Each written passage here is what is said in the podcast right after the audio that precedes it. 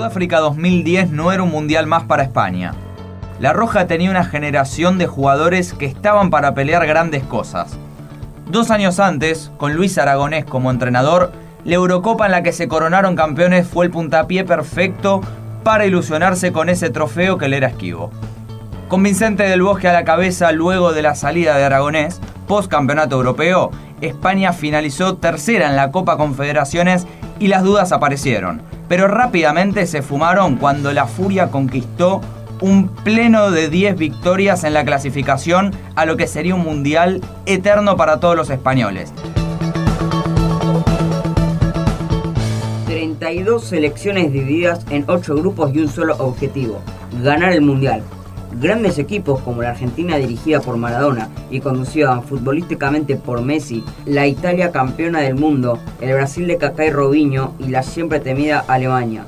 España también era candidata, claro, porque tenía jugadores que brillaban en el Barcelona de Guardiola, como Xavi, Iniesta, Puyol, entre otros, y porque los mechaba con las figuras del Real Madrid, Sergio Ramos, Xavi Alonso y Casillas sí, yo creo que ahí también Vicente hizo una labor muy importante, que era la de unificar y, dejar un poco lo que éramos fuera de, lo que era el núcleo de, la selección, porque veníamos de, habernos matado tanto Barça como Madrid, habíamos muchos jugadores dentro de, esa selección y quizás esas discrepancias eran secundarias, ¿no? Y a partir de ahí pues nos unimos eh, y dijimos, mira, eh, si somos inteligentes tenemos una oportunidad única de de conseguirlo y es estando juntos y yendo de la mano. Si estamos cada uno por un, por un lado con un pensamiento eh, diferente, pues eh, la clave del éxito al final es la unión y, eso fue muy importante, ¿no? El 16 de junio de 2010 se empezó a gestar el corazón del equipo campeón. Paradójicamente fue en una derrota inesperada ante Suiza por 1 a 0. El gol de Gerson Fernández a los 7 minutos del segundo tiempo dejaría helados a los españoles que solo tuvieron una oportunidad clara tras un disparo de Xavi Alonso que rompió el travesaño. En el segundo encuentro, la Furia Roja reaccionó y derrotó con autoridad a Honduras con dos goles de David Villa. Para atrás, para Piqué, al otro lado siempre. Piqué, cambio de orientación. Bueno para Villa. Villa cada vez que se abre a banda va a estar solo para recibir. Villa quiere ganar. Vamos, Roger. ¡Qué bien Villa! ¡Qué bien Villa! Recorta otra vez. ¡La quiere pegar! ¡Gol!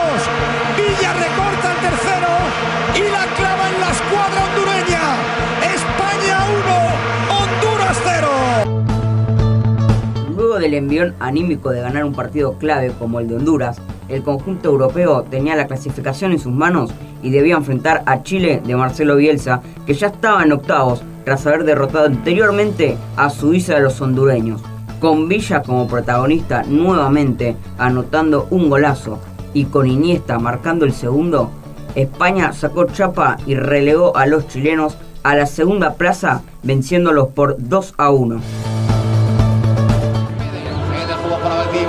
Una finta a sí mismo, se la lleva Xavi Alonso, intenta buscar rapidez, atención, vamos Torres, vamos, el rechace, la puedes pegar, la pegó tiene que ser, tiene que ser el guaje, tiene que ser el guaje, que es el más listo del barrio, el más pícaro, el que ha encontrado el hueco, el que ha aprovechado la situación y ahora esto tiene que tener otra cara. Y ya iba presintiendo que me, que me, que me iba a caer a mí, ¿no? Gracias a Dios me cayó a mí, la pelota la verdad que venía bastante bien, venía a mi izquierda y la portería estaba vacía. Terminaba junio y el reglamento FIFA, que había favorecido a España en el sorteo, obligó a Portugal a hacer uso de su camiseta alternativa. El Dream Team conformado por lo mejor del Madrid y el Barcelona se enfrentaba a otro con un histórico representante de cada equipo. Deco jugaba su último mundial y Cristiano Ronaldo el segundo. 63 minutos, Iniesta capturó un rebote en el semicírculo del área rival y la atención de todos los defensores. Villa esperaba solo a un costado. Xavi limpió la jugada con un taco y el solitario Guaje forzó el rebote del arquero para después aprovecharlo. Por la mínima, España sacó su país vecino. Cuatro de los ocho en juego eran sudamericanos. La selección paraguaya del Tata Martino era una de ellas. La gran sorpresa hasta el momento se había fortalecido al sacar a Japón por penales. A los 59 minutos, Edgar Barreto lanzó un córner pasado desde la izquierda. Oscar Cardoso perdió la marca de Piqué y el catalán le cometió penal. Ahí va Cardozo, lo tira Cardozo. ¡Ahí está! ¡Ahí está! ¡Casillas apareció! Casillas le transmitió paz a todo un país. Minutos después, la situación se daba vuelta. Villa cayó en el área y ahora el penal era para España. Xavi Alonso pateó y convirtió. El árbitro sancionó invasión y el volante central fue de vuelta. De nuevo para golpear. Se le ve tranquilo y no tiene ningún derecho a estarlo. Ahí va Xavi de nuevo, paró justo Villar, penalti, penalti, penalti, como una catedral. Yo creo que sí. Como una catedral a pitar córner. Fue esta línea, quien la vio fue esta Va a línea. pitar córner. El partido parecía eterno y sin definición. Pedro estrelló el primer remate contra el palo izquierdo y Villa el segundo contra el derecho. Esta vez la suerte jugó a favor de los europeos y la pelota entró. Ya no era un mundial más para España.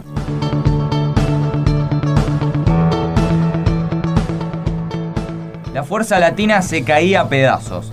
Brasil perdió con Holanda y Alemania acomodó a la Argentina de un cachetazo. Solo Uruguay seguía en pie.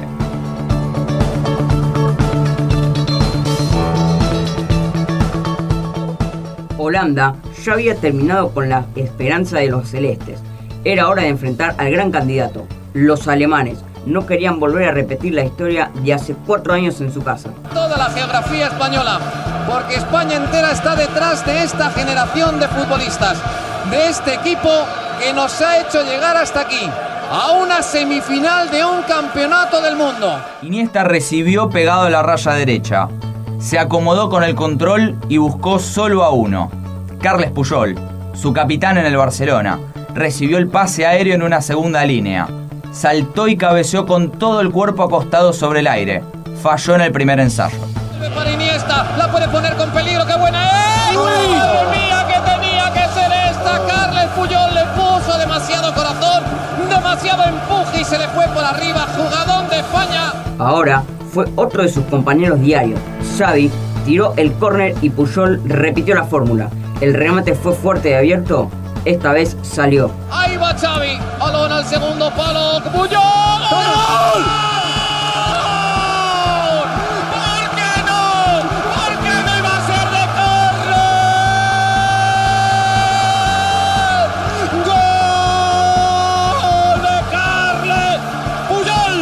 Alzaron los brazos y las rodillas besaron el piso sudafricano. España, por primera vez en su historia, estaba en la final. Llegó el día tan esperado. Holanda contra España. La jaulani dorada comenzó a rodar. Como la mayoría de sus partidos, tuvo sus polémicas. De Jong le pondría una patada digna de Karate Kid al pecho de Xavi Alonso y solo veía la amarilla. Santo Xavi que se queda solo ahí ante Van Bommel. Vaya, vaya, vaya, vaya, vaya, vaya, vaya. ¿Qué es? Pero qué, se, pero qué espectáculo. Pero qué espectáculo. Lo, echar, a ver. el hombre, que lo, va a echar, lo va a echar. ¿Qué va? ¿Qué va?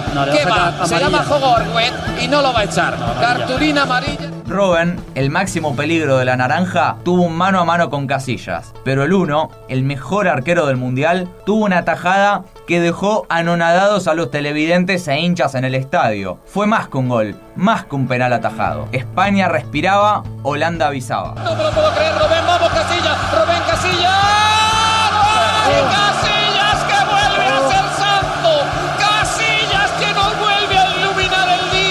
Momento culmen en el tiempo extra y con la expulsión de John Heitinga. Al minuto 116, Andrés Iniesta, el mejor jugador de ese año, daría un derechazo cruzado que le daría a los españoles y españolas el mayor grito de gol de su vida, junto con su primera Copa del Mundo y la agonía de muchos corazones. Llega el balón para Fernando Torres, prepara el centro, la pide Iniesta, el rechace para Cés, Cés para Iniesta, Iniesta. no hay fuera de juego, vamos Iniesta,